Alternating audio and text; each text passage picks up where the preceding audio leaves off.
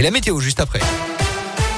Et à la une de l'actualité aujourd'hui, alors que les combats font rage en ce moment en Ukraine pour le septième jour de guerre, la solidarité s'organise chez nous à des milliers de kilomètres de la guerre.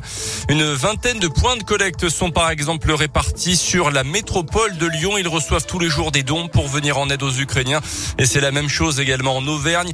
Hier à Mions, une petite commune au sud-est de l'agglomération lyonnaise, un premier convoi humanitaire s'est mis en route. Deux camions de 26 tonnes ont été chargés dans la soirée pour rejoindre la Pologne.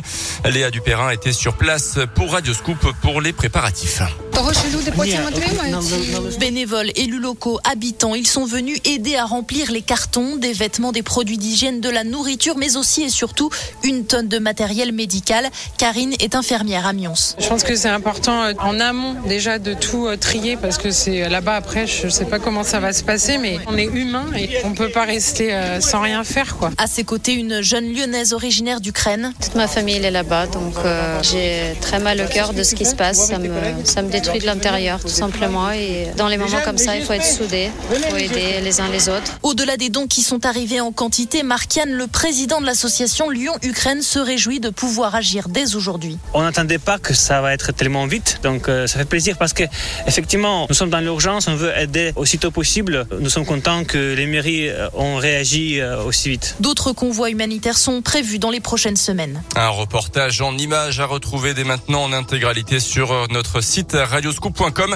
Dans ce contexte, Emmanuel Macron a pris la parole hier soir pour évoquer cette guerre. Il a redit que la Russie était bien l'agresseur dans ce conflit, mais il assure que la France n'est pas en guerre avec elle. Le chef de l'État dit être aux côtés des Russes qui ont le courage de défendre la paix en manifestant notamment en Ukraine. La ville de Kherson, grande ville du sud du pays, est aux mains des Russes. Confirmation des autorités ukrainiennes. 300 000 habitants et un point stratégique pour le contrôle de la mer Noire notamment.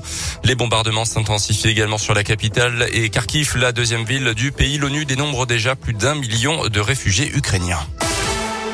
Dans le reste de l'actu chez nous, cet ex-élu écologiste Daniel Cohn-Bendit poursuivi pour euh, devant la justice auvergnate aujourd'hui en janvier 2020 lors de la campagne pour les municipales. Il avait prétendu que la candidate de la France insoumise à Clermont, Marianne Maximi, avait participé aux actes de vandalisme envers le QG de campagne d'Éric Fédy, le candidat En Marche. Des propos diffamatoires selon elle. Elle est aujourd'hui conseillère municipale à Clermont. L'audience doit se dérouler dans la journée.